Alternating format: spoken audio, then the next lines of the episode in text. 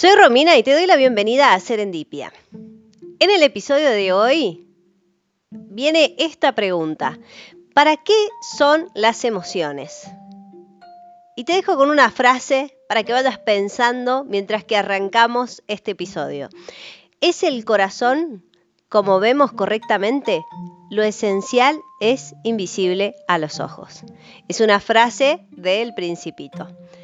Vamos a estar hablando de para qué nos sirven las emociones o para qué están, para qué se manifiesta, ¿no? Y por qué es tan importante. Hemos estado hablando algo de inteligencia emocional en los episodios anteriores. Estuvimos también hablando que Daniel Goleman dice que las personas que tienen impulso, que tienen empatía, eh, son las personas que, que, son disciplinadas también, ¿no? Son las que sobresalen sobre el resto.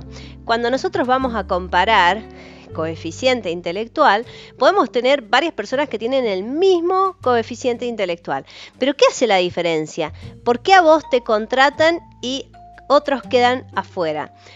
Te contratan por estas capacidades. Hoy en día, la capacidad de relacionarse, de generar relaciones a través de distintas redes sociales, de generar equipos de trabajo, es, es muy importante. Hoy necesitamos sobrevivir en este medio, si lo queremos decir de esta manera, sobrevivir en este medio utilizando otras capacidades. En este caso, tenemos que conocer bien nuestras emociones para poderlas autogestionar. Por eso venimos con esta pregunta, ¿para qué son las emociones? No pensamos en esta pregunta generalmente. ¿Para qué nos sirven? ¿Para qué están? Algunos dirán para complicarnos la vida, otros dirán los que sienten pasan llorando todo el día. Bueno, vamos a darle un poco más eh, de carácter científico a esto, hablando básicamente, acompañándonos siempre con algún libro de gente especialista en el tema, como siempre estamos en Serendipia leyendo, de eh, Daniel Goleman, en este caso, la inteligencia emocional. Y el título del subtítulo del libro es ¿Por qué es más importante que el coeficiente intelectual? Vamos a ver esto, ¿no? El hablar de las emociones, ¿para qué están? Son muy importantes porque nos ayudan, básicamente, nos ayudaron al principio, ¿no? A sobrevivir. Son impulsos que nos dan lo que nosotros necesitamos en determinadas situaciones para poder tomar decisiones que encima muchas las tomamos a través del estado emocional, ¿no? Pensamos que no son importantes, que pensamos en, en una determinada decisión, la pensamos con nuestro razonamiento, pero en realidad nos apoyamos mucho en el contexto emocional o las emociones que estamos viviendo en el momento.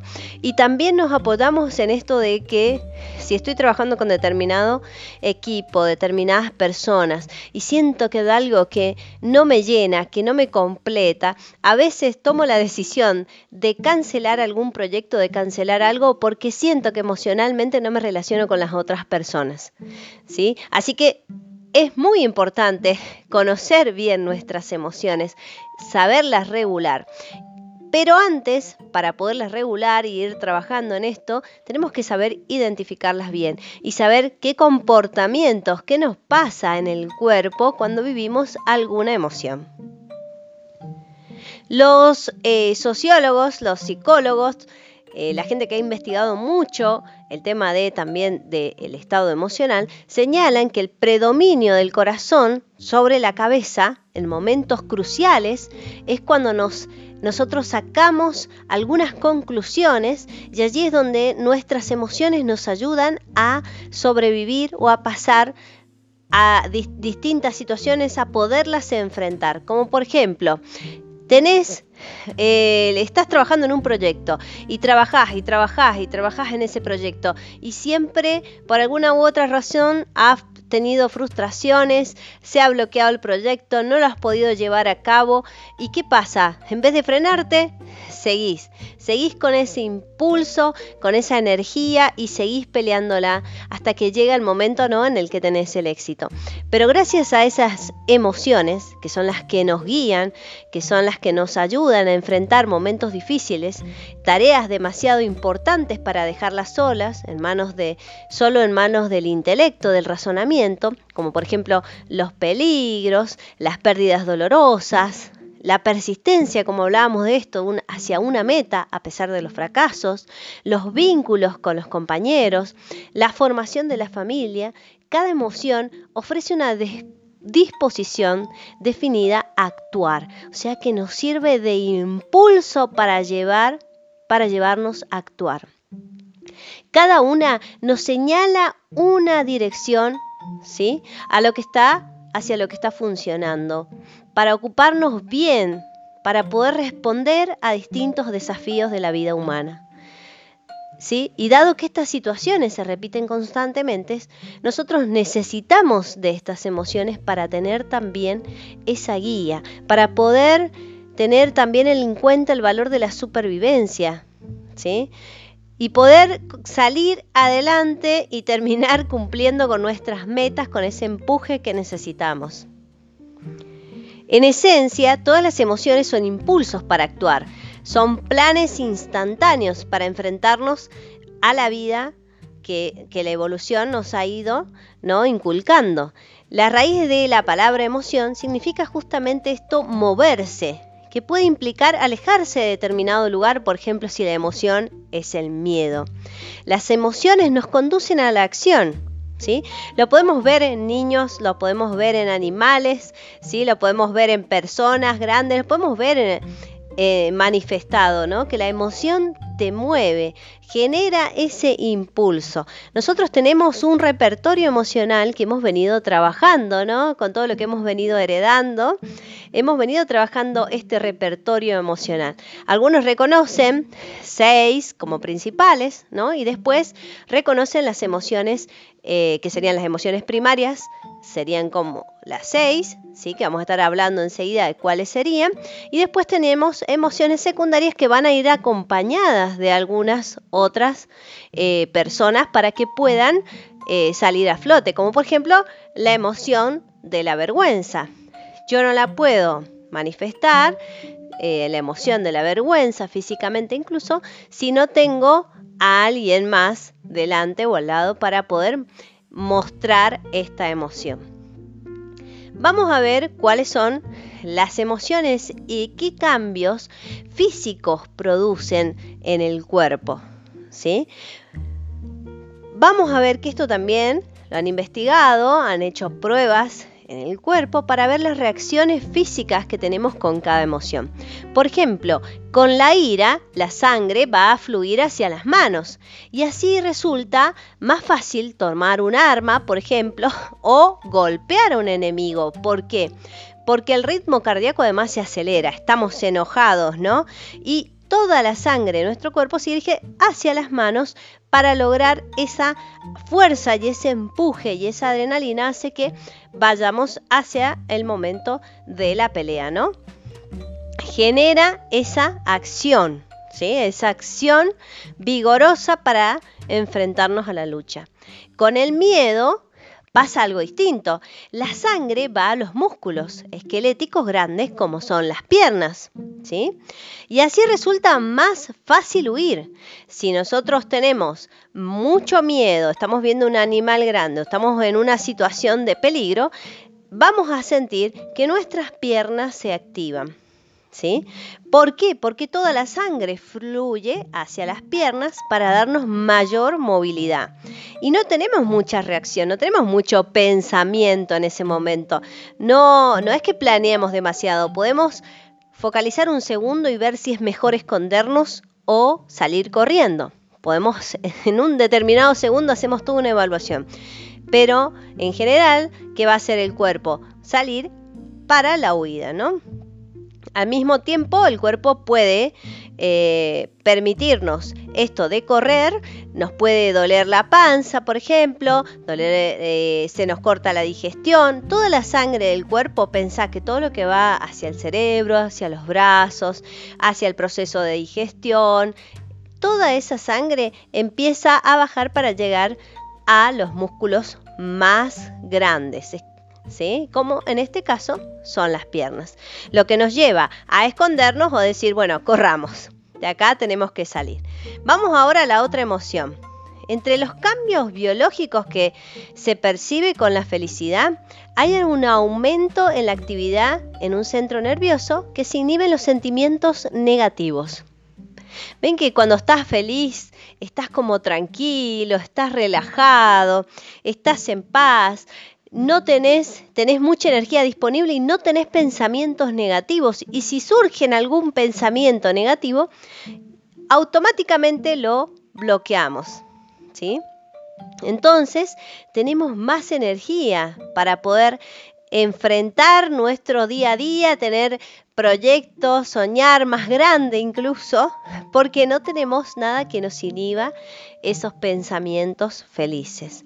Esto nos, da un organismo que está relajado, que está tranquilo, que está entusiasmado para cualquier tarea que se presenta y que eh, al esforzarse podemos conseguir cumplir con los objetivos que tenemos pendientes en la lista, ¿no? Porque además vemos todo positivo. Con el amor aumentan los sentimientos de ternura, ¿sí? Dar un lugar eh, donde nos ponemos a veces entre la lucha y, el huir, es como que se comparte el miedo y la ira a veces con el amor, ¿sí? Esta es una emoción algo complicada ahí para, para, para contar, ¿no? Esos cambios emocionales que tenemos cuando estamos así, están está apareciendo el amor, las cosquillitas en la panza. También hay como una respuesta de relajación del cuerpo, donde hay un conjunto de reacciones de todo el organismo que genera un estado general de calma y satisfacción, facilitando la cooperación. ¿sí? Esto sería el amor como el sentimiento de ternura y de satisfacción. Vamos ahora cuando a la, a la sorpresa, ¿sí? pasamos a otra emoción, la sorpresa. ¿Qué pasa acá? Bueno, levantamos las cejas en expresión de sorpresa, nos permite ver mucho más que lo que hay, para que entre más luz a nuestros ojos, para ver qué es lo que nos está sorprendiendo. También eh, podemos percibir un enfoque de algún acontecimiento inesperado, nosotros vamos a estar alertas, vamos a levantar, vamos a abrir los ojos, levantamos las cejas para recibir la mayor cantidad de información, porque de la sorpresa podemos pasar a este estado de alegría. Por ejemplo, voy entrando en mi casa y me dicen, feliz cumpleaños y era una sorpresa, era una fiesta, yo abrí los ojos y pasé de la emoción de sorpresa, ojos grandes, la boca grande, abierta, todo para recibir información, paso a la alegría. Pero también puede ser que la sorpresa me lleve a tener miedo, puede estar en otra situación. ¿sí? Primero me sorprendo, escucho un ruido raro, algo, algo ocurre, mi cuerpo se pone en alerta y pasamos a la emoción que sigue, que podría ser el miedo, ¿no? Vamos ahora a otra de las emociones, a otra de las emociones que sería la expresión del disgusto. La expresión del disgusto es igual en el mundo entero, algo que te quería contar también ya que estamos con esta emoción. Eh, todas las emociones y estas básicas ¿sí? que estamos hablando, eh, miedo, la alegría, la tristeza, la ira, ¿sí? El disgusto o la aversión, esto, estas emociones se manifiestan naturalmente en las personas. Naturalmente, incluso una persona que nació ciega va a manifestar las emociones de la misma manera. Va a, a, expresar, por ejemplo, en el caso de la sorpresa, va a levantar sus cejas y va a abrir los ojos, ¿sí? va la manifestación de esa emoción va a ser igual. Si tiene miedo, su sangre va a fluir hacia las piernas para poder correr. O sea, la, manifestación de las emociones físicamente van a ser igual, incluso en el rostro y en la parte del cuerpo. ¿sí? En todo el mundo va a ser igual. Si vos podés eh, googlear, si querés, imágenes de bebés, y vas a ver que las manifestaciones de las emociones, de la ira, por ejemplo, de, em, de la tristeza, de la sorpresa, de la aversión, son todas similares. ¿sí? Lo que va a cambiar es la cultura. ¿Sí? Y a través de esa cultura vamos a manifestar emociones de manera diferente. Si por ejemplo a mí me ponen en la, mesa un plato, algo exótico de algún animal que yo no estoy acostumbrado a comer, por ejemplo, quizás mi rostro manifieste una emoción de aversión, de algo que no quiero probar, ¿sí? Pero que quizás para otra persona que vive en otro tipo de cultura, esa persona manifieste una emoción de alegría, por ejemplo, porque va a ser un plato quizás exquisito. ¿sí? Lo que va a cambiar es la cultura, pero la manifestación de la emoción va a ser igual. En el caso del disgusto, que es igual en el mundo entero, como te decía, es, por ejemplo, se cierran los ojos, eh, se frunce la nariz y se cierra la boca como diciendo no quiero probar de esto. ¿sí? Puede ser un sabor, puede ser un olor repugnante, ¿sí? Es, el sentido que yo le doy a eso que no me gusta. Así también, como lo manifiesto en una comida, en algo que manifiesta determinadas características que hacen que a mí no me guste, puedo manifestarlo también en una persona. ¿sí? Puede llegar, estamos muy contentos con un grupo de amigos y llega una persona que a mí no me cae muy bien porque puede ser por diferentes circunstancias, quizás emocionalmente yo percibo algo que no me gusta y automáticamente yo sin darme cuenta voy a generar esta emoción en mi rostro, que puede ser fruncir los ojos, eh, tratar de fruncir, eh, cerrar los ojos, perdón, fruncir la nariz, presionar los labios, ¿sí? esta emoción de aversión o de disgusto. ¿sí? Vamos a la última, que en este caso vamos a estar hablando de la emoción de la tristeza, que nos ayuda a adaptarnos. ¿sí? La tristeza en general muestra la pérdida de algo y nos ayuda, eh, una pérdida significativa, ¿no? Como puede ser la muerte de alguna persona cercana o una decepción muy grande. Y la tristeza produce una caída de la energía. Nos sentimos eh, para abajo, sin energía, sin ganas de comer, sin entusiasmo por la vida, ni por las diversiones, ni por las salidas, o los placeres de la vida, o las juntadas con amigos, y todo el metabolismo de nuestro cuerpo se vuelve más lento. Nos sentimos aislados, nos tenemos que encerrar, nos cerramos a veces en nosotros mismos o queremos estar solos para poder estar con esa emoción, ¿no? Con esa tristeza, para poder estar eh, cabizbajo, quizás sin comer, quizás dormimos de más, porque todo nuestro metabolismo se, se vuelve más lento y no tenemos energía, ¿sí? Entonces necesitamos eso, esa emoción nos ayuda a poder entender y a poder procesar esa pérdida. ¿sí? Nos obliga a procesar esa pérdida, a darnos cuenta. ¿Sí? Y permanecemos un poco más en casa, estamos más, más encerrados. Lo importante de estas emociones es saberlas reconocer, saber cuando estoy triste, saber cuando estoy enojado, cuando estoy con miedo, poderlas diferenciar, porque eso nos va a ayudar a poderlas controlar. Si yo estoy triste y estoy triste por la pérdida de alguien, bueno, darme permiso para el duelo. Pero que no sea un duelo eterno, sino darme permiso para un duelo. En general los psicólogos dicen que la persona cuando pierde a alguien está más o menos cerca de un año, algunos dicen después de los nueve meses empieza a sentir mejorías. Bueno, darme permiso para ese duelo, porque lo necesito ahora. No bloquearlo, no dejar bloquear esa emoción con otras, con otras cosas o salidas o compras, porque lo que va a hacer que a la larga esa emoción se esconda, ¿no? La llevemos como un proceso lento y en algún momento va a explotar, va a salir. Así que es importante. Y sale por el cuerpo. Recordá que todos los cambios emocionales, y está probado, tienen cambios fisiológicos en el cuerpo. O sea, hay, cambios en tu estructura. Hay cambios físicos a través de una emoción. reconoces esto. Con la ira, ¿dónde se va la sangre? Se va a los brazos, a las manos para la lucha. ¿sí? Si ya tengo esta, este cambio en esta emoción, ¿sí? y se va, la ira se va a las manos, ¿Qué otros cambios emocionales y físicos puedo llegar a tener también? ¿Cómo me puedo llegar a sentir? Y si estoy triste, mi metabolismo se vuelve más lento y estoy con falta de energía, estoy sin apetito, estoy todo hacia abajo.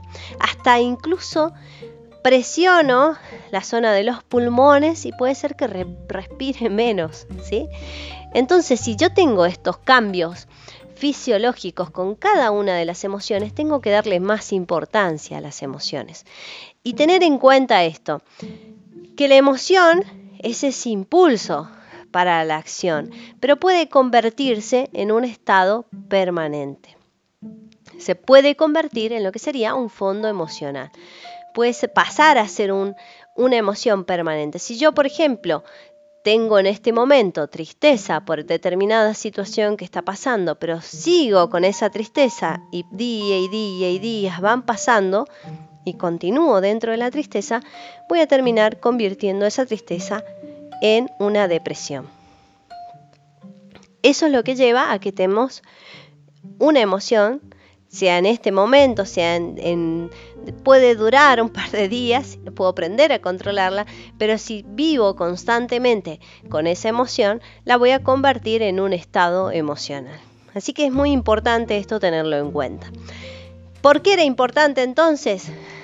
Para que las empieces a reconocer. Empieza a reconocer las emociones, los cambios que tienen en tu cuerpo y empieza a autogestionarlas, a trabajarlas, porque de esa manera vas a ser cada día un poco más inteligente emocionalmente. Así como trabajas tu coeficiente intelectual, debes trabajar la inteligencia emocional. Y se trabaja desde acá, desde el reconocimiento. De este tema hay mucho más, así que te invito a seguir investigando. Daniel Goleman es un especialista en esto, pero hay muchas personas que hablan de buscar el equilibrio entre la emoción y el razonamiento y las inteligencias. Y es un tema que da para mucho más, así que a seguir investigando. Te invito a seguir en la búsqueda en Serendipia.